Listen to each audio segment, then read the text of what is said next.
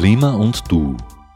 Die Verantwortung für die globale Erwärmung wird seit Jahrzehnten zwischen Politik, Industrie und Konsumentinnen und Konsumenten hin und her geschoben. Was können wir Einzelne wirklich zur Bewältigung der Klimakrise beitragen? Gemeinsam mit Expertinnen und Experten suchen wir nach Auswegen und Lösungen. Die wöchentliche Informations- und Diskussionssendung der freien Medien in Oberösterreich.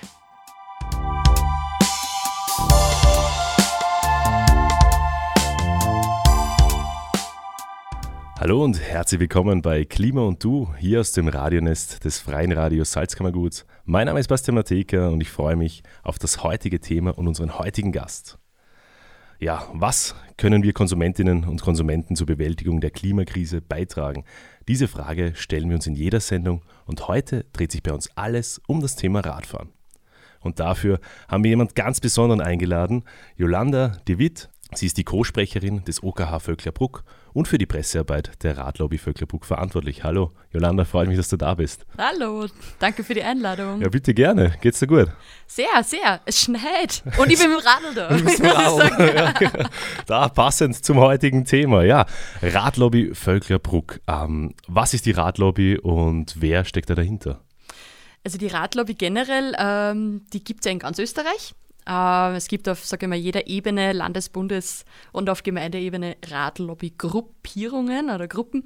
Und die Radlobby Oberösterreich ist sozusagen unsere höchste Ebene und die gibt es schon über 40 Jahre. Also das ist schon wirklich eine Institution, sage ich mal, die schon lang äh, und mit langem Atem, sage ich mal, für, für Rad, fürs Radfahren sie einsetzt. Und ähm, ja, und die Radlobby Vöcklerbruck, die gibt es eigentlich erst seit heuer. Also wir sind im Februar erst gegründet worden oder haben uns selber gegründet, kann man sagen, und haben äh, bei der Radlobby Oberösterreich angeklopft und gesagt, wir würden uns gern da zusammenschließen oder wir würden gern Teil der Radlobby Oberösterreich werden. Und ja, haben dann sozusagen auf sehr, also das geht sehr einfach, weil man muss keine, Vereinsgründung durchmachen. Also jeder, der einen Vereins, weil normalerweise musst du ja Meldung bei BH und du brauchst auf einen, einen Vorstand oder Obfrau oder einen Obmann und so weiter. Das braucht man bei einer Radlobbygruppe nicht. Also da hast du diese Struktur nicht, aber du kannst die Strukturen der Radlobby nutzen. Und das haben wir dann gesagt, bitte, wir würden das gerne werden. Und dann kriegt man ein Logo und kriegt dann Zugang zur Homepage und zu der Google Drive. Und dann äh, ist man Teil der Radlobby. Also somit seit kurzem dabei, aber voll motiviert. Und was sind denn die, die Ziele der Radlobby, wenn man es ein bisschen allgemein zusammenfassen kann? Also man kann das wirklich in einem Satz äh, zusammenfassen, sage ich mal, dass sie, äh, die Radlobby sich eigentlich um die Anliegen der aller RadfahrerInnen kümmert, also die sie gern mit dem Rad fortbewegen, ob zur Arbeit oder in der Freizeit eigentlich. Und da sozusagen so eine, äh, schaut, dass es Bewusstseinsbildung gibt und dass Aktionen gesetzt wird, werden und sie auch politisch einmischt und schaut, dass da was weitergeht. Und wie arbeitet die Radlobby dann ähm, auf nationaler und internationaler Ebene? Also wie seid ihr dann vernetzt untereinander? Oh, gute Frage. Vielleicht sind wir da noch ein bisschen zu jung. Natürlich arbeiten wir recht eng äh, mit dem Radlobby Oberösterreich zusammen. Ich konnte jetzt von den anderen Gemeindegruppen noch nicht so viel sagen, ähm, aber wir haben natürlich die Möglichkeit, das Know-how dieser Radlobbygruppe in Oberösterreich, die schon über 40 Jahre tätig ist und sehr viel Erfahrung hat, anzuzapfen und sozusagen da in Austausch zu gehen. Weil man muss einfach sagen, wenn man sowas gründet oder beginnt, sich mit diesem Thema auseinanderzusetzen, dann merkt man, in wie viele Sphären man da eigentlich reinkommt. Also von äh, verkehrsplanerischen Aspekten, von Verkehrsordnungen, von Sicherheits Geschichten. Also man kommt da ja in Sphären, die müsste man eigentlich grundsätzlich studiert haben. Und da muss man immer aufpassen, dass man als kleine Radlobbygruppe, man kommt ja da aus der Praxis und man fragt sich oft, warum geht das oder warum geht das nicht? Oder und warum, wie kann das möglich sein zum Beispiel? Und dann kommt man erst drauf, was da eigentlich alles dahinter steckt. Und dieses ganze Wissen sozusagen dauert natürlich lang, sich anzueignen. Und dafür gibt es halt dann die Radlobby Oberösterreich, wo man mal fragen kann und sagen, wie schaut das aus? Warum? Mal kurz anklopfen. Ja, mal kurz anklopfen. Aber super, genau. wenn man sich da gegenseitig unterstützt. Ja. Ähm, also zum Zusammenfassen, wie sind das jetzt zum Beispiel, ich bin jetzt in, ich lebe in Völkerbuck und bei mir, bei meinem Haus, gibt es irgendwas, das, das stört mich? Und wie kann ich da vorgehen, dass ich jetzt sagen kann, okay, ähm, wie kann ich an euch herantreten, dass vielleicht meine persönlichen Interessen und Ziele dann erfüllt werden, dass sich da vielleicht bei mir was tut? Mhm. Also grundsätzlich, wir haben jetzt alle, also die in der Radlobby sind, äh, wohnen in Vöcklerbruck. Also wir konzentrieren uns wirklich auf die Stadt, weil oder und auf die Verbindungsebenen sozusagen Richtung die, also Verbindungswege Richtung andere Gemeinden. Äh, aber allein in der Stadt Vöcklerbruck, sage ich mal, gibt es äh, einiges zu tun, nur dass man sagt, okay, wir konzentrieren uns da komplett drauf und wenn jemand kammert, wir haben einmal im Monat Treffen, äh, immer den ersten Dienstag im Monat. Da treffen wir uns hier im UKH. Ähm, und ähm, ich denke, wir sind da immer noch sehr, also ja, man schreibt uns an, unsere Kontakte sind online auf unserer Homepage ähm, und die muss ich nachher noch aussuchen. ja, das kommt dann später, ist so der letzte Punkt. und, äh, auf, und auf jeden Fall äh, ist dann so, dass man uns einfach anschreiben kann, auch über Facebook, Instagram. Wir sind da wirklich auf allen Kanälen vertreten und sagen, hey, äh, ich würde da gerne mitmachen oder darf ich mal vorbeikommen. Und dann geht es natürlich darum, äh, weil wird wahrscheinlich nicht von heute auf morgen diese diese Lösung vor der Haustür finden, aber es ist so schon zum Beispiel so, dass man sagt, es gibt extrem viel Wohnbau jetzt in Vöcklerbruck. Also es werden, glaube ich, wenn mich nicht alles täuscht, bitte nicht festnageln, aber circa 400 Wohnungen gebaut jetzt in Vöcklerbruck. Also irrsinnig verdichtet, weil es einen Zuwachs gibt, glücklicherweise in Vöcklerbruck, aber auch, äh, dass sozusagen da gleich mitgeschaut wird, wie sind denn dann die Wege von diesen neuen Häusern und den neuen Gebäuden müssen da, gibt es da nur Parkgaragen oder gibt es da Radlständer vor die Haustüren oder so? Ja, das ist natürlich dann mega, wenn man ähm, da von Anfang an gleich drauf achtet, weil mhm. es ist eh schon, wie du sagst, äh, natürlich nicht von heute auf morgen geht. Darum ist es wahrscheinlich dann umso mühsamer, wenn das dann schon geplant ist und fertig ist und man dann nochmal sagt, hey, mh, hm, da wäre eigentlich noch ganz cool, wenn noch ein bisschen äh, ein breiterer Radweg wäre oder sowas. Was war das Letzte, was ihr äh, umsetzen habt können oder erreichen konntet? Also wir, man muss wirklich einen langen Atem haben, sage ich mal. Also wir sind wirklich erst im Februar sozusagen gegründet, aber für das muss ich sagen, haben wir schon wirklich viel wir waren einfach so präsent. Es gibt ja da eine Gruppe und ich kenne das von der Kulturarbeit eben. Ich bin im, im UKH tätig schon seit über zehn Jahren und ich weiß, was, was für Energie freisetzen kann, weil sie Leute finden, die an einem gemeinsamen Strang ziehen wollen und etwas sozusagen umsetzen wollen. Und für das, muss ich sagen, haben wir seit Februar echt schon enorme Präsenz gezeigt und, und ist auch angekommen, auch bei der Politik, was uns recht freut. Und es wird auch angenommen, nicht nur angekommen, auch angenommen. Und es ist halt so. ist immer wichtig. ist auch wichtig, ja, dass man nicht ins Leere ja. ruft.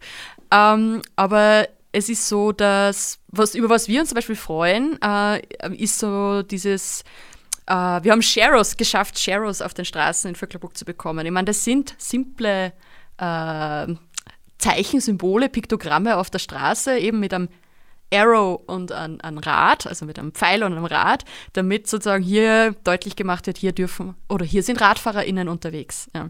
Das ist eine ganz eine simple Maßnahme, die aber irgendwie auch zeigt, ja, ihr seid willkommen auf der Straße. Und ähm, dafür haben wir uns halt Plätze ausgesucht, haben gesagt, da wäre es geschickt, einen zu haben. Und die Stadt hat gesagt, okay, wir nehmen das in die Hand, wir machen das dann auch und setzen das um. Und seitdem haben wir Sharos in Vöcklerbruck. Es sind wirklich Minischritte, wo wir uns hier bewegen, aber es ist halt schon dieses sichtbar machen oder so und bewusst machen. Und was da so fein war, ist eigentlich auch, dass die Stadt, oder wir gemerkt haben, dass die Stadt sehr froh ist darüber, zum Beispiel, äh, wir, ja, wir haben ja gesagt, ein Sharo kostet durchschnittlich 150 Euro. Also wir haben da voll den super Leitfaden am Bundesministerium für Klimaschutz gefunden, äh, wo sozusagen kosteneffiziente Maßnahmen zur Förderung des Radverkehrs in Gemeinden an Leitfaden gibt.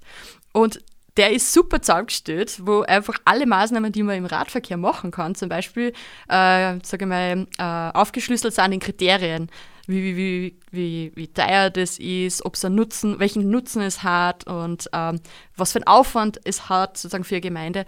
Und alleine dieses Wissen, dass man, den, dass man nicht nur fordert, sondern sagt, es ist so und so und es geht so und es kostet vielleicht gar nicht so viel.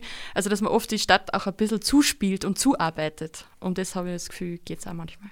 Na, das auf jeden Fall. Und das macht, glaube ich, die Umsetzung dementsprechend dann leichter, wenn man sagt, hey, wir haben uns aber selber auch schon informiert, kostet das und das. Ja. Mhm. Also ihr habt echt die, was ich jetzt schon höre, ähm, also dass ihr erst seit Februar da seid quasi, habt ihr aber echt schon tolle Ansätze und seid da äh, mit ordentlich Power dahinter. Mhm. Ähm, wie viel Zeit investierst du persönlich, jetzt gleich einmal eine persönliche Frage am Anfang, äh, für die Radlobby Völkerbruck?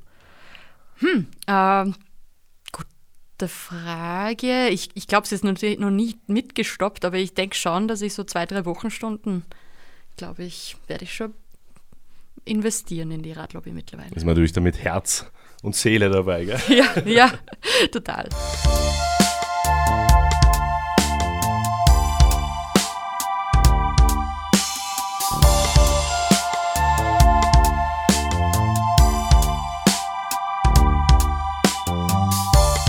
Willkommen zurück bei Klima und Du, hier aus dem Radionest des Freien Radios Salzkammergut. Ich sitze heute hier mit Jolanda De Witt von der Radlobby Völklerbruck. Ja, wir stellen uns die Frage, ähm, was können wir Konsumentinnen und Konsumenten zur Bewältigung der Klimakrise beitragen? Und da ist natürlich die allerwichtigste und allerbekannteste Frage, Jolanda, wie trägt Radfahren zur Bewältigung der Klimakrise bei? ja, ich muss ehrlich sagen, also und für, für dieses Interview, ich habe mich kurz ein bisschen schlau gemacht, natürlich auch. Ich meine, ich weiß natürlich, dass es gesund ist und dass keine Abgase produziert und so weiter, dass es natürlich eine gute Sache ist.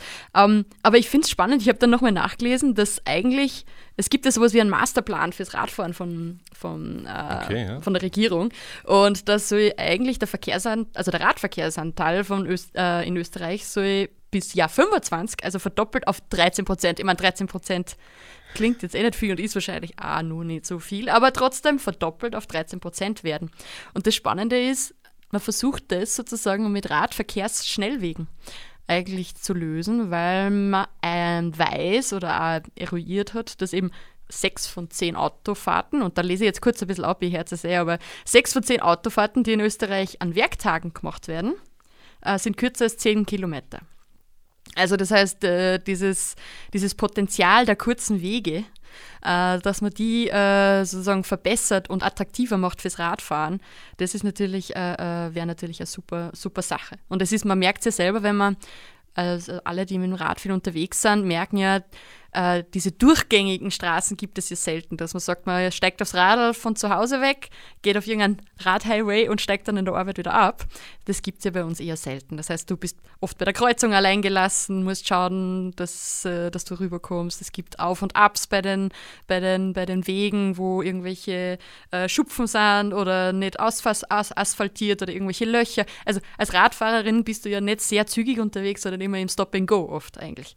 Und das sozusagen hier hier äh, zu schauen, dass diese Radwege und die Radverkehrsschnellwege halt ausgebaut werden, das wäre natürlich ein Hammer. Und was echt der Wahnsinn war, weil dann habe ich mir diese SDGs-Goals, also SDG-Goals ein bisschen angeschaut, nur weil sie meinen, laut dieser Aussage, dass da 11 von 17 äh, erreicht werden. Also mit dieser, allein mit dieser Maßnahme, dass du Verkehrswege oder Radverkehrswege baust, Schnellverkehrswege, hast du 11 von 17 äh, Goals sozusagen gestreift zumindest oder werden verbessert dadurch. Und das ist schon Wahnsinn eigentlich. Finde ja, ich. Das, also auf jeden Fall spannend ist, ist glaube ich, bei der Umsetzung wird es halt total schwierig, weil da hast du immer dann so die Gegenteile, zum Beispiel da willst du den Radhighway bauen, da gibt es aber die, die sich wahrscheinlich einsetzen, na, da, den Platz bräuchte man eigentlich viel mehr Parkplätze und so weiter. Also ich glaube, da müsste man auch in Österreich, vor allem glaube ich generell noch so ein bisschen ein Bewusstsein schaffen. Mhm. Sagen wir mal, wenn man es mit anderen Ländern und Städten vergleicht, ist ja der, der Fahrrad, Fahr Fahrerinnen und Fahrradfahreranteil wesentlich höher. Mhm. Ich habe gelesen auf eurer Website äh, zum Beispiel, dass in Münster haben sie 30 Prozent. Mhm. Und ich weiß aus eigener Erfahrung, ich habe äh, ein Semester lang in Münster studiert. Ja. ja bin meistens nur Rad gefahren. okay. Aber es war für mich halt so spannend zu sehen, weil die, die, die, die Menschen dort irgendwie so ein ganz anderes Bewusstsein haben. Die sind, die sind einfach, ja, die, da wird so viel Rad gefahren, ist auch so viel, einfach alles schön und brei, schöner und breiter, was die Fahrradwege betrifft. Und ich glaube, das sehe ich als große Herausforderung in Österreich, dass mhm. äh, man das einfach schafft, ohne dass da halt das dann wieder vergessen wird. Ich meine, es ist schön, dass sie das Ziel haben und es mhm. erreichen wollen. Mhm. Die Frage ist es, ob sie es schaffen. Mhm. Und da habe ich mir gedacht, ähm, Yolanda, dass wir heute vielleicht ein bisschen schauen können, wie können wir zum Beispiel äh, Leuten das Fahrradfahren geschmackiger machen, mhm. auf gut Deutsch gesagt. Ja. ähm, Hast du Tipps, wie man das Radfahren am besten in den Alltag einbauen kann? Hm. Also vielleicht zwei Sachen. Also mir ist als erstes wieder so ein bisschen der Vergleich mit meiner, sag ich mal, Arbeit als Veranstalterin oder Host oder Gastgeberin oder Raum zur Verfügungstellerin. Irgendwie ein bisschen. Auch, ich habe mir nämlich gedacht, ähm, dass eine Stadt oder Gemeinde ist eigentlich wie ein Host oder sollte sie verstehen wie eine Gastgeberin. Und du hast es als Stadt sehr stark in der Hand, äh, wie einladend du gewissen äh, Mobilitätsformen gegenüberstehst und wie einladend sie, also eingeladen sie, man sie dann fühlt. Also ich finde, äh, man darf diese Rolle der Gastgeberin und der, dass man sagt, man, man gestaltet es so, dass sich äh, RadfahrerInnen, aber auch FußgeherInnen, und das sage ich jetzt hier im Interview einfach auch, dass die Radlobby nicht nur fürs Rad einen Blick hat, sondern eben auch für FußgeherInnen, weil oder RollstuhlfahrerInnen oder Familien mit äh, Kinderwagen. Jeder, der schon mal einen Kinderwagen geschoben hat, ich habe es nicht, aber ich weiß von Freunden, Freundinnen und Freunden, dass das extrem mühsam ist. Also wenn du eine andere Mobilitätsform als, als Auto hast und da schließt sozusagen alle, alle anderen sanften, also die ganze andere sanfte Mobilität mit ein, dass äh, sozusagen das oft so wirkt, als wärst du einfach auf der Straße nicht willkommen oder hätte dich einfach irgendwie so auf die Seite gepackt. Irgendwie kommst du schon vorbei. Und das ist natürlich schon so eine Haltung, die ja stattfindet. Und das macht vielleicht Münster anders durch die breiten Wege und so. Da müsste man mal hinfahren. Das schreiben wir noch ein bisschen auf. Ähm, okay. Auf jeden Fall, äh, ja, einladend zu sein. Ne? Ähm, der andere, die andere Sache ist, dass ich jetzt seit über drei Jahren kein Auto mehr habe aber halt aus dem Vorteil heraus, dass ich hier in Vöcklerbruck wohne und arbeite. Und Vöcklerbruck richtig gut angebunden ist an die, ja, an die Verkehrsnetze, also an der Westbahn oder auch von den anderen Verbindungen her. Also das macht es natürlich sehr luxuriös von dieser Ausgangslage her, dass ich wirklich kein Auto brauche. Wenn ich Auto brauche, haben wir glücklicherweise in Vöcklerbruck ein E-Carsharing, was äh, auch wirklich fortschrittlich ist, finde ich. Ähm, da bin ich Mitglied und da borge ich mir das aus, wenn ich mal wirklich weiterfahren möchte oder irgendwo hinfahren möchte, wo es halt keine guten Öffi-Verbindungen gibt. Aber grundsätzlich fahre ich jeden Tag mit dem Rad. Und ähm, ich habe ein Lastenrad, weil ich einfach weiß, ich brauche trotzdem halt ab und zu, muss ich ja was Schwereres transportieren, muss einen Wocheneinkauf machen, muss einmal was zum ASZ führen, äh, keine Ahnung, holen wir was vom Obi, irgendwelche Blumenerde oder so. Das geht natürlich mit einem Rad ohne Ladefläche dann schwieriger. Und ich habe einen E-Motor. Und das muss ich auch sagen, ich habe immer das Gefühl, also man muss sagen, in Österreich ist Radfahren ja sehr nur stark mit Sport verbunden. Und das ist auch nicht verkehrt, das ist auch cool. Aber es ist sozusagen, äh, nur eher wird es ein bisschen belächelt, wenn man sozusagen mit dem Rad unterwegs ist und einen E-Motor hat, weil das ist ja nicht sportlich. Das heißt, das ist eher faul, mit dem Rad und mit dem E-Motor zu fahren. Und das finde ich oft ein bisschen die, äh, ja, wie soll ich sagen, das, da muss man immer ein bisschen sozusagen das dann ähm, anders ansprecht, zu sagen, es ersetzt ja nicht das Radfahren, sondern es ersetzt eigentlich das Autofahren. Also eh Radeln habe ich schon öfter gern, sollten ja scheinbar das beste Mittel sein, äh, um den Autoverkehr zu, abzulösen. Weil einfach ich nie überlege, ob ich aufsteige oder nicht, weil ich weiß, wenn ich ein bisschen schlechter drauf bin oder mal nicht so gefreut, dass ich so viel eintrete, dann hilft mir das Radl. Und das ist irgendwie halt schauen, muss ich sagen, ja. ja. Das heißt, für alle, die, die ein bisschen struggling noch, äh, wie man so schön sagt. Ja. Ähm, auf jeden Fall als, als kleiner Tipp, sich vielleicht ein Rad zu besorgen mit E-Motor und Unterstützung, um es vielleicht dann auch ein bisschen äh, ja, bequemer zu haben. Bequemer zu haben, das ist ja völlig legitim. Ich finde auch. Ja. Und vor allem, wenn dann der, Ar äh, der Weg in die Arbeit hm. dann doch vielleicht ein bisschen mühsam ist, sage ich mal, oder da geht es vielleicht steil bergauf, hat man hm. den Motor und dann kann man auch nicht sagen, hey, ich fahre nicht mit dem Rad in die Arbeit, weil sonst sitze ich verschwitzt in der Arbeit. Richtig. Zum Beispiel, dann sagst du, okay, dann hilft man sich. Ähm, wird dann vielleicht trotzdem vielleicht mit der Zeit auch konditionell besser, dass man dann immer weniger Motor braucht. Also ich war ja überrascht, weil ich bin ja, ich fahre jetzt jeden Tag mit dem e, also mit dem E-Rad und war heuer zum ersten Mal habe ich meine sportliche Ausfahrt gemacht mit einem Gravelbike. Also zum ersten Mal wirklich eine Ausfahrt mit 270 Kilometer in, in drei Tagen. Und ich war überrascht, weil ich mir dachte, oh mein Gott, ich bin so verwöhnt, mit dem E-Bike zu fahren, dass ich es einfach nicht wahrscheinlich schaffen werde, mit einem normalen Rad ohne Antrieb einfach ja, weiterzukommen. Aber es war ganz im Gegenteil. Und ich glaube schon, natürlich ein bisschen an, an, Profit oder Effort hat man schon auch vom E-Lastenrad. aber wisst ihr, du hast eben gesagt, ein Lastenrad hast du, wenn du was äh, transportieren musst. Das ist auf jeden Fall auch ein, ein guter Tipp. Ähm, ich weiß von mir, dass ich halt meistens, wenn ich dann zur Post fahre oder so, habe ich meistens dann einen großen Rucksack aber ich bin auch schon einfach mal mit Ikea-Taschen zur Post gefahren und habe gewusst, okay, da kommen irgendwelche Pakete und so weiter. Ähm, wie ist denn das bei dir mit jetzt in der jetzigen Jahreszeit? Du hast vorher erwähnt, es schneit gerade hier in Vöcklerbruck. Und wie ist das, wenn es regnet und schneit? Hast du vielleicht einen, einen, Tipp für unsere Zuhörerinnen und Zuhörer, wo du sagst, hey, das ist so mein, äh, mein Geheimtipp, mein Trick, also ich muss tatsächlich, ja, tatsächlich sagen, also in erster Linie, die Straßen sind immer besser geräumt als die Gehwege. und Radwege. Das heißt, eigentlich mit dem Rad zu fahren ist viel sicherer, glaube ich, im Winter, als auf dem, zu Fuß zu gehen, weil das sind die ersten Wege, die freigeräumt sind. Muss man halt so sagen. Es ist wirklich so. Also ich habe jetzt die eben drei Winter hinter mir und es hat immer doch einmal Tage gegeben. Es hat vielleicht einen Tag immer im Winter gegeben, wo es nicht möglich war, weil ich einfach das Rad nicht durch den Schnee schieben gehabt können und umdrehen habe müssen. Das war einfach, weil hoher Schnee überall war. Also das ist halt so. Ist aber eh nicht mehr so oft, aber es ist eh traurig, muss man sagen. Aber es ist so. Und ähm, das andere ist beim Gewand, muss ich wirklich sagen, also da ist halt sehr unterschiedlich, weil ich habe eigentlich, muss ich ehrlich sagen, wenn jemand einen Tipp hat für ein gutes Regengewand, ich habe mich mal mit einem Poncho versucht, das muss ich sagen, der fliegt mir die ganze Zeit um die Ohren und, und macht, mich, macht mich trotzdem nass. Äh, Regenhosen und eine gescheite Regenjacken. Und äh, ich muss sagen, ich bin jetzt auf den, auf den äh, Wickelschal oder wie heißen die, diese...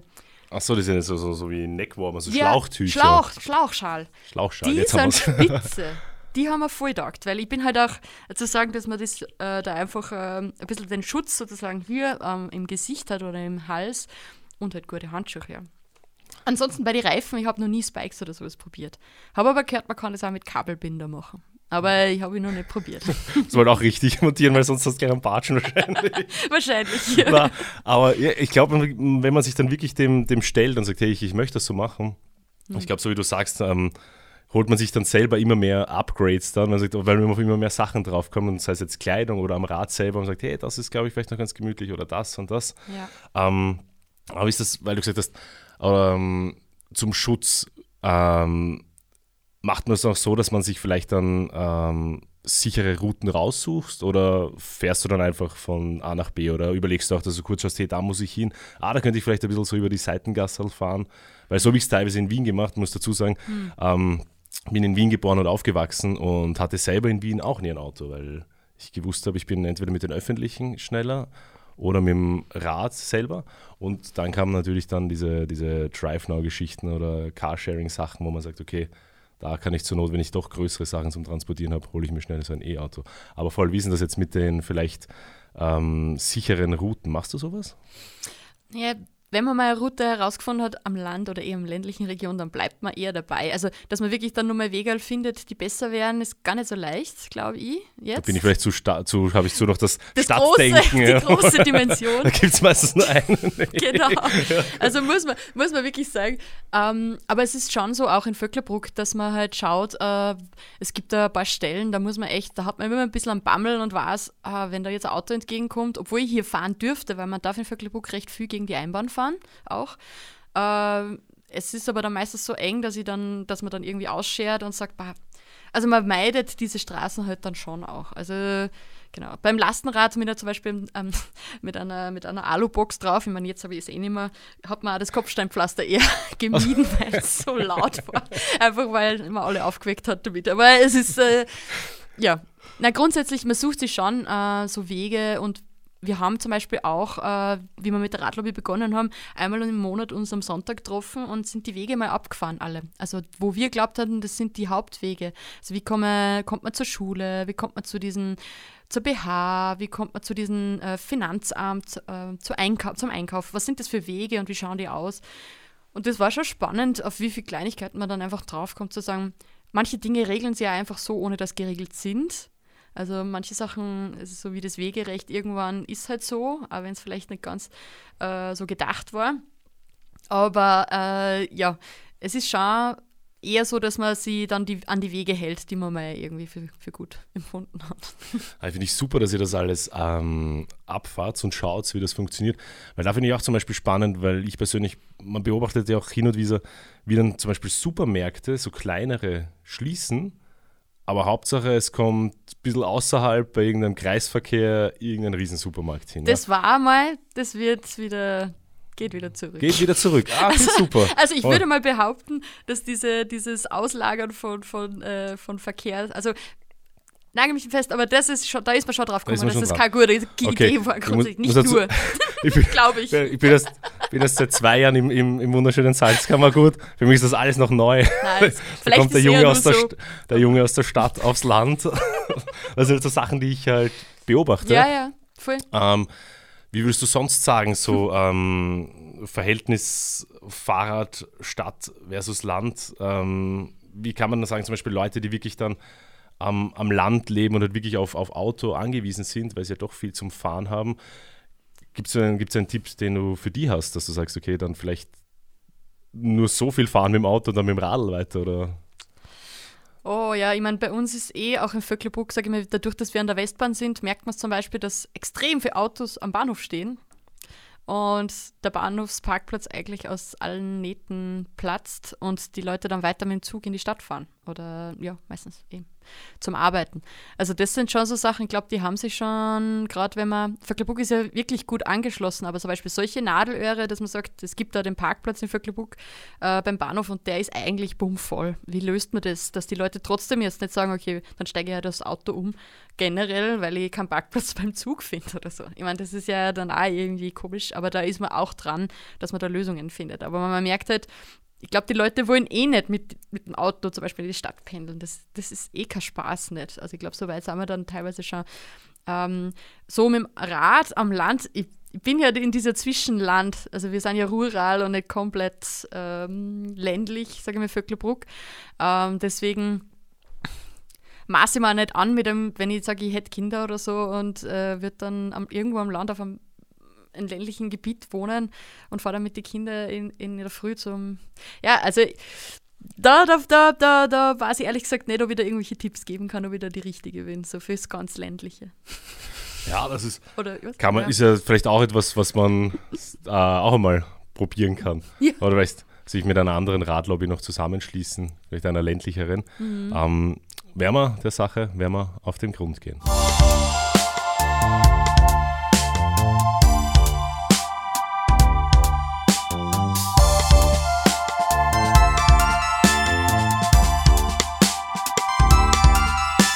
Ihr hört Klima und Du, heute zu Gast hier im Radionest vom Freien Radio Salzkammergut, Jolanda De Witt von der Radlobby Völklerbruck. Ja, wir sind ja schon ordentlich in einem Talk ja. reingekippt, würde ich sagen. Ähm, Nochmal vielen Dank, dass du da bist. Und wir haben schon erwähnt, du hast äh, zum Beispiel komplett jetzt kein Auto mehr. Äh, ja, genau, kein mhm. Auto mehr. Und ich hatte nie eins in Wien Mittlerweile haben meine Freundin und ich ein Auto und haben auch gesagt, wir wollen es bei einem belassen und schauen, dass wir die Wege und so schaffen mit einem Auto. Hat bis jetzt eigentlich immer gut funktioniert. Man muss sich natürlich hin und wieder arrangieren, aber ja, es gibt ja eben Zugverbindungen oder eben das gute alte Fahrrad, um das es heute geht. Und da möchte ich noch ein bisschen zum Thema kommen, wie es bei euch ist in, in Vöcklerbruck. Wenn man sagt, okay, Autofahrer versus Radfahrerinnen ähm, und Radfahrer das ist ja irgendwie gefühlt so ein ewiger Kampf. Also ich habe das in Wien ja selber auch immer miterlebt. Also hm. es gibt immer zwei Seiten, finde ich. Und nur um ein, ein Beispiel zu kennen, weil man ist ja Autofahrer oder Autofahrerin und Radfahrerin und Radfahrer. Ich bin auch beides und ich kenne es zum Beispiel so, dass ich es halt verstehen kann, wenn ich jetzt mit dem Radl unterwegs bin und ich fahre auf einer Straße und die ist halt ewig lang und es sind Autofahrer auch dabei und ich fahre immer bei einer roten Ampel als Fahrradfahrer immer wieder ganz nach vorne. Und dann müssen mich die Autos wieder überholen. Und ich finde, da müsste man irgendwie ähm, beide Seiten sensibilisieren, irgendwie ein Bewusstsein schaffen, dass man sagt, okay, dann bleib halt hinter den drei Autos, die dich jetzt gerade überholt haben. Mhm. Dann sind die sicher entspannter oder fahren dann nicht noch knapper bei dir vorbei. Ja? Ähm, wie ist das bei euch in Völklerbruck und hast du da vielleicht irgendwelche, ja auch Ideen oder Vorschläge, wie man da diesen ewigen Kampf ein bisschen schlichten kann? Also das Lustige ist, was mir jetzt eingefallen ist, seit ich bei der Radlobby bin und ich habe ja ein Pickel von der Radlobby hinten auf meinem Kotflügel drauf. Das ist alle voll nett, oder? Ja, nein, das, nein, ja, im Gegenteil, also nicht im Gegenteil, nein, nein, nein, nein. Es ist nur so, dass ich selber mich sehr bewusst jetzt noch mehr anstrengen, richtig ah, zu fahren. Dich? Ja, ah, weil dich, ja. es kann ja sein, dass sie sagen, aha, die Radlobby, die quert da einfach bei Rot die Straßen und fetzt da um, aha. Ah, und okay, dann okay, immer ja. so. Und da habe ich mir gedacht, wow, okay, das taggt mich natürlich jetzt ein bisschen als Vorbildfunktion. Habe ich das Gefühl. Das sagt mir ja keiner, aber ich glaube, du übernimmst halt automatisch so eine Rolle, wo du sagst, ich muss ein bisschen ein Vorbild sein, wenn ich mich schon als Radlobby gebe.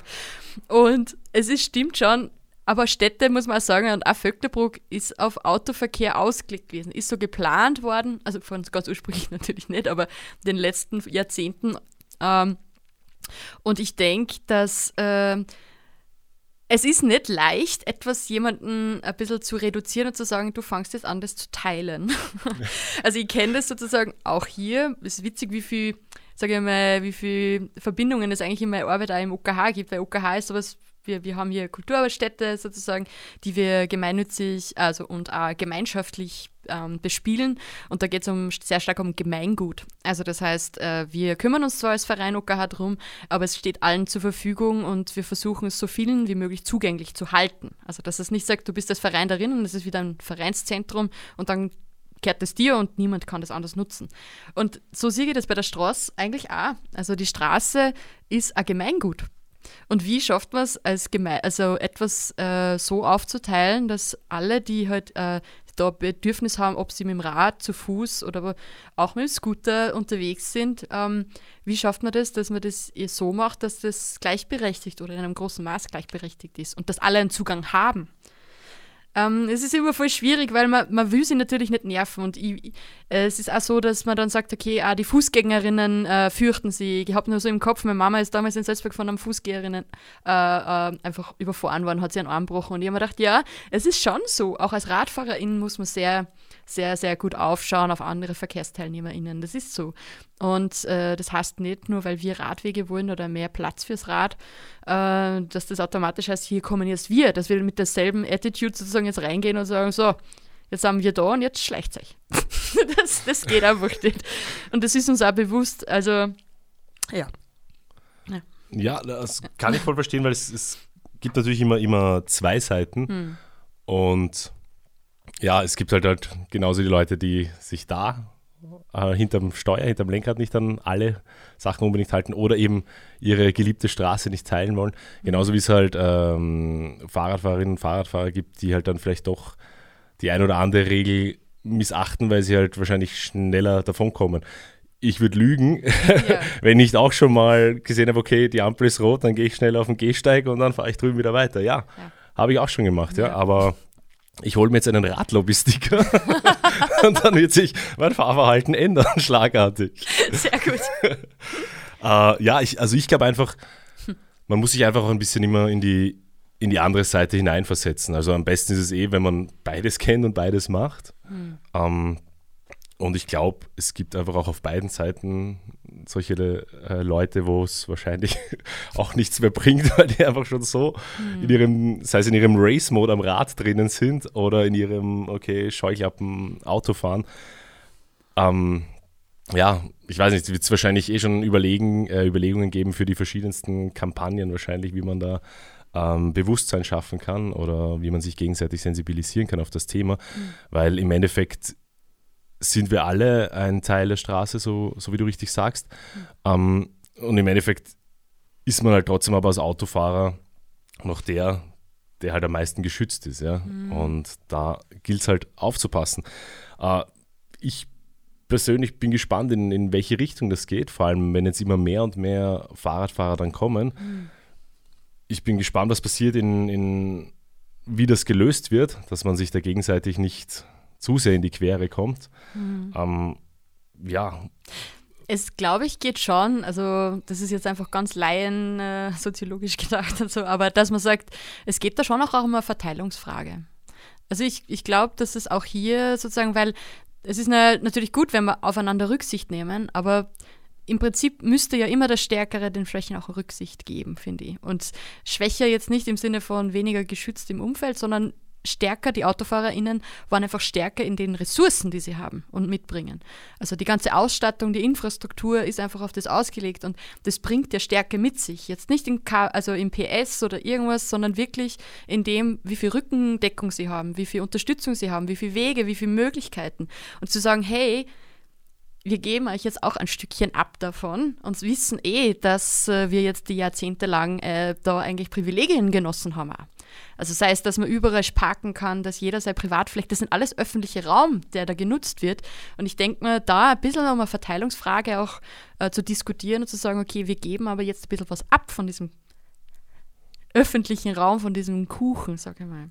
Ja, also so sehe ich es irgendwie vom Gefühl. Schönen Kuchen der Straße. Schöne Kuchen der Straße, ja. ich bin auch voll bei dir, weil ich denke mhm. mir auch, ähm, Weil wie soll es denn jetzt sein? Es wird auch immer mehr, so wie du sagst, eben, es gibt die, die, die Kinderwegen, dann gibt es mhm. die, die Leute, die halt irgendwie mobil äh, eingeschränkt sind, die dann vielleicht ähm, Rollstühle brauchen. Dann gibt es halt die E-Scooter, die jetzt an jeder Ecke stehen, mit denen man fahren kann. Mhm. Und ich finde, man kann halt die mit den Fahrradfahrern und allen anderen Teilnehmern auf der Straße nicht einfach da auf den Streifen daneben hinstellen. Mhm. Und dann machen wir da vielleicht eine 30 Zentimeter Linie, schreiben links Fußgänger, rechts Fahrradfahrer hin und her.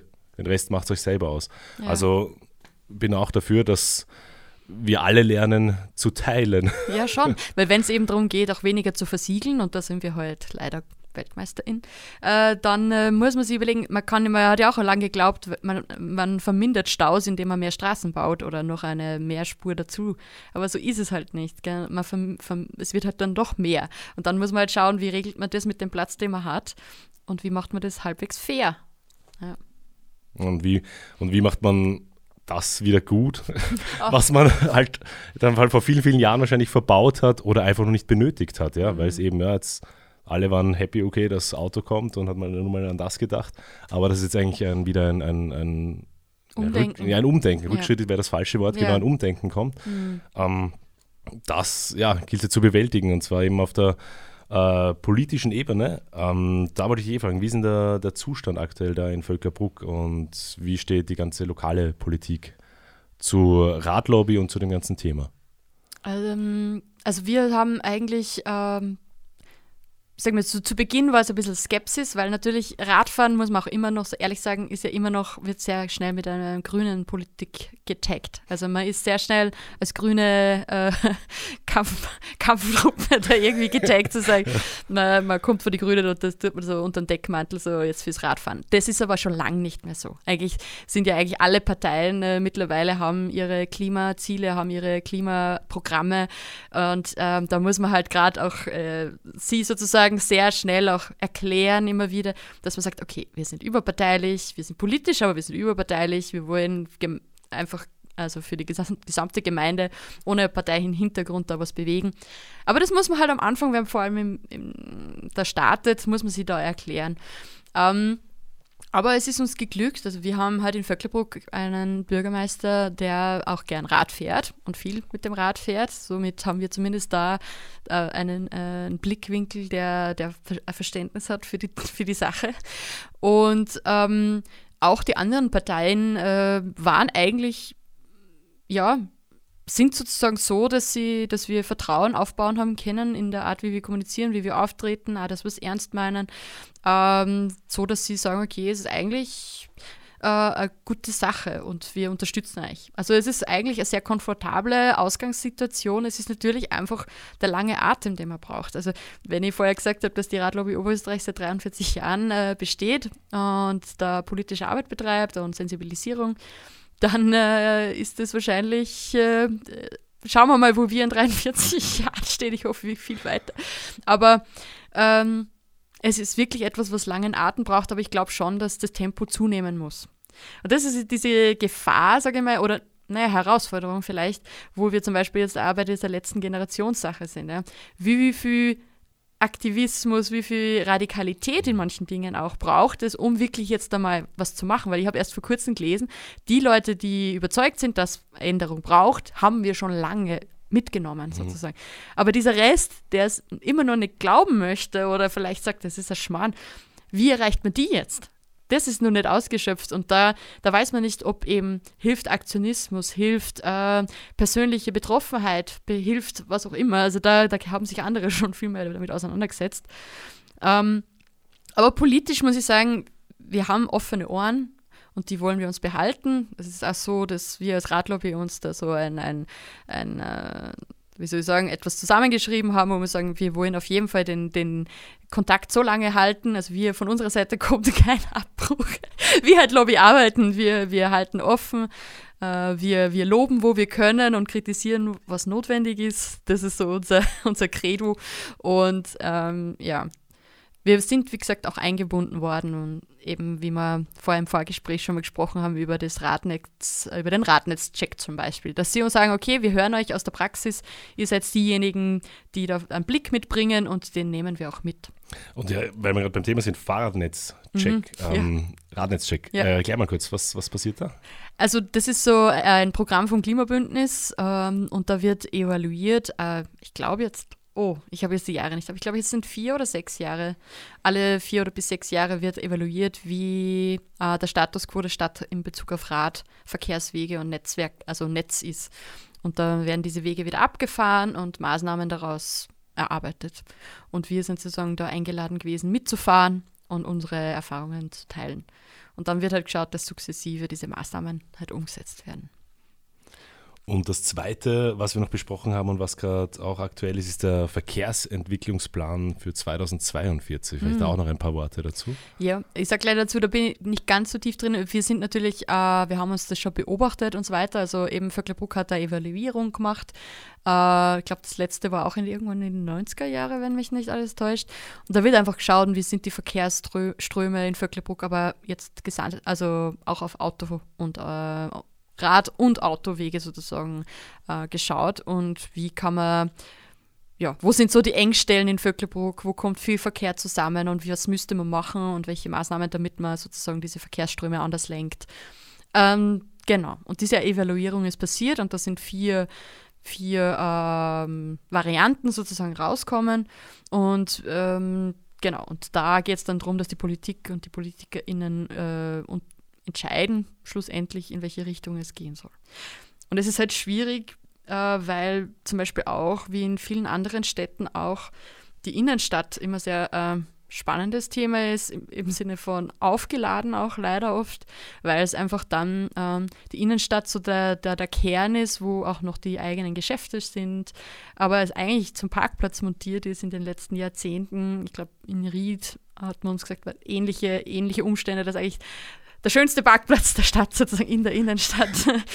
Und man halt dann sie überlegen muss, aufgrund auch dessen, dass eben diese Innenstädte immer ein bisschen äh, ruhiger werden, immer weniger belebter werden, ob dann das hilft, dass man Parkplätze streicht. Ja. Also das ist eigentlich eine, eine Diskussion, glaube ich, die jede zweite Gemeinde führt und irgendwie jede da durch muss, wie es scheint.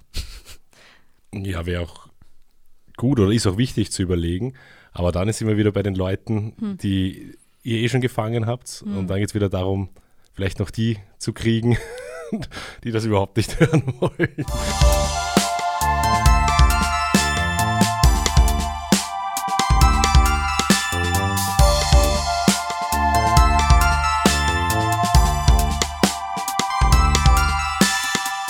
Klima und du. Heute zu Gast Jolanda de Witt von der Radlobby Völklerbruck. Kinder, Thema Kinder. Ähm, jede, jedes Elternteil, also alle Eltern haben Angst, mit Kindern im Straßenverkehr unterwegs zu sein. Oder nicht alle, aber viele. Man hat natürlich immer ein bisschen Furcht. Ähm, wie steht denn da die Radlobby dazu oder, oder was sind da so eure Aktionen? Ja, also das war, wir haben ja schon ein paar Aktionen gemacht und da waren zwei davon äh, schon die Critical Masses. Also man kennt vielleicht das Critical Mass, sozusagen diese Ausfahrten auf der Straße, so Raddemonstrationen Ausfahrt. Und davon haben wir zwei schon mit, mit äh, Familien gemacht, äh, mit Kindern. Und das ist einmal im Mai und einmal im September. Und das ist eigentlich weltweit sozusagen. Also weltweit fahren dann an der, in derselben Tag, in denselben Tagen sozusagen die, die Gruppen aus, um ein Bewusstsein eben auch für Kinder im Verkehr zu schaffen. Und das muss ich sagen, das ist einfach wirklich eine richtige Freude, sag ich mal, wirklich ein Spaß gewesen, weil einerseits gefreut es uns, weil Vöcklerbruck hat sehr viele Jungfamilien, äh, die herzogen sind.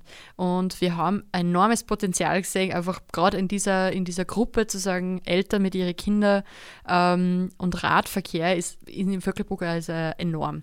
Und da ist einfach, haben wir gesehen, wir waren immer rund 100 bis 120 TeilnehmerInnen, was richtig gut ist, weil ich glaube, wir haben uns da in der Größenordnung von Salzburg bewegt, teilweise. Und Salzburg ist eine Radstadt. Also wir haben gemerkt, wow, da ist was, da ist, da ist was da sozusagen. Und das ist einfach so spannend, weil du dann halt äh, wir haben im, beim ersten Mal zum Beispiel haben wir die Feuerwehr gewinnen können von Vöcklerbruck, die ist dann vorgefahren mit so einem Feuerwehrauto und dahinter die ganzen Kids und mit dem Laufrad und im Anhänger und selber eben mit ihre, mit ihre Radeln. Und es war so eine Freude eigentlich, das zu sehen, weil die Kinder, denen taugt das, weil das ist irgendwie was, was man so nicht erleben kann. Also so eine Freiheit auf der Straße zu haben und wirklich selbstständig da zu fahren. Ähm, ja, muss ich sagen, das war eine der Aktionen, die war, ja, richtig Spaß gemacht. Das ist cool. Und dann ist es natürlich für nächstes Jahr wieder geplant. Äh, Finde ich auch eine Mega-Aktion. Hm. Ähm, das heißt, ihr fahrt dann einfach alle gemeinsam in der Riesengruppe oder gibt es dann auch so, so Abschnitte, wo ihr dann vielleicht so auch Sachen erklärt, so wie, ich weiß, ich kann mich erinnern, ich war als Kind in, in Verkehrsgarten hat man uns da in Wien reingesteckt, Aha. wo man lernen sollte, irgendwie auf der Straße zu fahren. Ah. So heute behaupte ich, ich habe beim Stoppschild beide Füße hinuntergegeben und der Polizist hat mich, hat mich zu Unrecht aus dem Verkehrsgarten verwiesen. Boah, ähm, ja, war wirklich sehr streng. äh, aber habt ihr, seid, fahrt ihr da nur unter Anführungszeichen oder habt ihr auch dann, dass ihr sagt, okay, wir schauen uns Passagen an und Tatsächlich geht es da wirklich um den Spaß am Fahren. Also da geht es äh, bei den äh, Critical Masses, da geht es eigentlich wirklich darum, dass man einen Startpunkt definiert, eine Route definiert, äh, schaut, dass man sozusagen mit einem Begleitfahrzeug hinten äh, dann unterwegs ist zur, zur, Sicherung, zur Absicherung, dass man Ordner definiert, die das Ganze begleiten, die die, die Kreuzungen äh, okay, absichern ja, und so okay. weiter. Und dann halt einen Zielpunkt definiert und meistens bei dem Zielpunkt haben wir dann äh, irgendwelche Kuchen, Kaffee und dann letztens haben wir so einen kleinen Parcours aufgebaut gehabt, den die Kinder nur abfahren haben können und so weiter. Also ah, cool. geht also in die Richtung also, eher. Ja, aber wahnsinnig, also hat sich auf jeden Fall äh, fantastisch gut organisiert. Kann an. ich sehr empfehlen. Also ich oh. glaube, äh, die Einladung also steht. Vielleicht, vielleicht magst du mir kommen. Ja, voll, ich werde aber bei den Stoppschildern aufpassen. aber ihr setzt ja nicht auch ähm, nur für Kinder ein, sondern ich habe gelesen, ihr habt dieses äh, Jahr zum ersten Mal eine Charity-Veranstaltung gehabt. Ja, ist sogar jetzt erst eine Woche her. Äh, genau, wir haben unser erstes äh, Charity-Cycling-Event äh, auf die Beine gestellt. War für mich als jemand, der viel Kulturveranstaltungen in ihrem Leben schon gemacht hat, äh, spannend, einmal auf Sportveranstaltungen auf die Beine zu stellen. Ähm, genau, und das war sozusagen der Sommer, da hat man sich ja ein Spinning-Bike, ich weiß nicht, ob ihr das Spinner ja, diese also Indoor, genau, genau. Die so abgehen. Genau, die so abgehen, genau. Da hat man sich als Team oder als Firma, hat man sich da ein Rad kaufen können um einen Betrag und dann ist man sechs Stunden auf dem Bike unterwegs gewesen. Also man hat sich als Team natürlich abwechseln können, aber für sechs Stunden unterwegs. Also wir sind um 14 Uhr gestartet und um 20 Uhr war Countdown und dann, äh, genau, das war sehr, sehr feine Sache. Es waren 14 Räder gekauft und wir haben für die mobile, also für das mobile Hospizteam äh, Salzkammergut gesammelt, genau. Und war dann im Endeffekt, ähm, sind dann die Kilometer gezählt worden, Nein. die gefahren sind, oder ist was die Zeit, die man einfach durchhalten muss, dass man sagt, okay, es muss durchgestrampelt genau, werden? Genau, genau. Es ist eher die Zeit, also die Kilometer weniger. Wir haben dann die Kilometer trotzdem geschaut, dass wir sie alle Stunden einmal abgleichen, weil einfach dieser äh, Wettbewerbscharakter, aber auch derjenige oder das Team hat dann äh, einen kleinen Preis gewonnen zum Schluss. Ja, es gibt ja nämlich Spinning, die ja. die voll reinhauen und es gibt auch Spinning. Ja, ja, ja, ja, ja. Und das Schlimme ist, ich bin ja selber noch nie auf einen Spinner gefahren, aber als mir eine Freundin gesagt hat, was das bedeutet, weil sie hat gesagt, stell dir vor, du fährst auf ein Rad, kannst aber nie auslaufen lassen. Das heißt, du musst ständig also wenn reintreten. Aber es eine direkte Übersetzung hat. Ja. ja. Das oh. ist so wild. Also ich glaube, ich mache da nicht. ja, das, das mit der äh, ein Fun Fact auf der Seite, das mit der Direktübersetzung habe ich kennengelernt. Ähm, im Tussiger Stadion, wirklich im Radstadion in Wien, wo man die Bande fahren ah, kann. Das und Velodrom oder wie heißt das? Nein. Weiß, nein, nicht Velodrom, das war früher so das alte, alte ah. Tussiger Stadion, heißt das. Ah, okay. ähm, Radstadion so mit so einer richtigen Holzbahn. Ja, ja, ja. Und da war so Tag des Sports und ich war für mhm. eine andere Station eingeteilt und mhm. wollte das halt unbedingt ausprobieren. Mhm. Habe mich auch auf dieses Rad gesetzt mhm. und natürlich schaut man gleich, dass man Vollgas gibt und in der Kurve über die höchste Linie kommt. Mhm. Und dann habe ich auch festgestellt, dass es eine 1 zu 1 Übersetzung ist und ich konnte nicht stehen bleiben. Ah. Ja, aber es, es ja. lernt man, ja, voll. Und da gibt es aber natürlich sehr talentierte äh, Fixie-Fahrer auch, mhm. weil die Fixie-Bikes haben das ja die auch, die, auch genau. die bremsen ja auch dann damit. Genau. Die, die sind wirklich äh, sehr talentiert. Mhm. Finde ich mega. Ähm, ja, bitte. Entschuldigung, dass ich jetzt noch, aber vielleicht nutze ich die paar Minuten, die wir noch haben, äh, wenn es möglich ist. Äh, und zwar haben wir nämlich auch äh, begonnen, falls nämlich für nächstes Jahr im Frühling starten wir wieder. Wir haben ähm, das Velo Bruck eröffnet, also Velo Bruck. Das ist so eine Art äh, Radcafé auch in Vöckelbruck. Das heißt, äh, da war uns wichtig, einfach so einen Treffpunkt, einen Treffpunkt zu schaffen, einmal im Monat, wo man kommen kann und gemeinsam mit, mit Leuten, die sich da auskennen, technisch sein eigenes Rad äh, zu reparieren. Die kleineren Geschichten halt. Und das ist so auch spannend für mich gewesen, weil ich gemerkt habe, dass ich eigentlich beim Auto viel mehr weiß, etwas herzurichten, als bei meinem eigenen Radl. Das, da war ich ein bisschen überrascht und ich glaube, da muss ich noch einen Workshop machen. Ah, finde ich mega, das werden wir ziemlich sicher wahrscheinlich bei uns im, im Kalender auch erwähnen, weil gerade zu Saisonbeginn dann, im Frühling, dass da die Räder wieder fit sind, weil die meisten, also ich kann nur von mir sprechen, ja. wenn ich es gerade nicht brauche, zum Beispiel mein Mountainbike und so weiter, dann mm. ja. kommt ja, das mal in den Keller und dann denkt man sich so, opala, das hätte ich auch mal putzen können, bevor ich es einwinter. Na, finde ich wichtig, weil mm. eben gerade da auch die, die Sicherheit natürlich einen wesentlichen oder großen Aspekt ausmacht, weil das natürlich auch ähm, technische Geräte sind, die gewartet gehören. Finde ich eine super Sache. Und zum Abschluss vielleicht noch gerne ähm, für euch, für die Radlobby äh, Völkerbruck, Werbung in eigener Sache. Was kann ich machen? Wie kann ich bei euch Mitglied werden? Vielleicht nochmal den Stammtisch erwähnen und so nochmal mhm. alles, also um, alles für euch. Ja, ja, voll danke. Ja, also wir treffen uns immer am ersten Dienstag im Monat. Jetzt im Jänner äh, also wir haben ja noch Dezember davor. Also ich würde mal sagen, ab nächsten Jahr, weil wir haben jetzt, wir haben jetzt das, das, sind immer diese Monate, wo es immer drunter drüber geht. Also ich denke mal, im, im Jänner, da haben wir aber auch wieder nur den zweiten. Na, Schaut's bitte gerne auf unser radlobby.at. Äh, das ist die Homepage, ähm, wo unsere Treffen auch draufstehen. Äh, ansonsten gern äh, die auch über Facebook oder Instagram anschreiben. Ähm, es ist auch eine Telefonnummer drauf von unserem Sprecher Alexander Six, den man auch gerne kontaktieren kann. Und äh, ja, wir freuen uns. Wie gesagt, man wird ja kein klassisches Mitglied, es gibt keinen Mitgliedsbeitrag. Man sagt einfach, hey, mich interessiert das Thema und ich komme zu den Treffen und engagiere mich äh, bei den Veranstaltungen. Also von dem her ein sehr, sehr einfaches, sage ich mal, ja, einfache Art und Weise, sich für den Radverkehr in Vöcklerbruck einzusetzen. Ja, an dieser Stelle sage ich vielen, vielen Dank, Jolanda, dass du heute da warst. Äh, das war Klima und Du aus dem Radionest hier im Freien Radio Salzkammergut. Ich wünsche dir eine gute Heimfahrt. Gute Reise.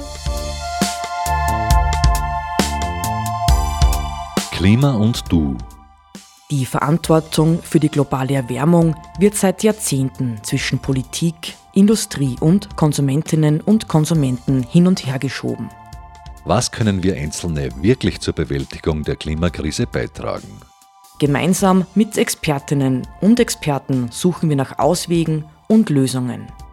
Die wöchentliche Informations- und Diskussionssendung der freien Medien in Oberösterreich.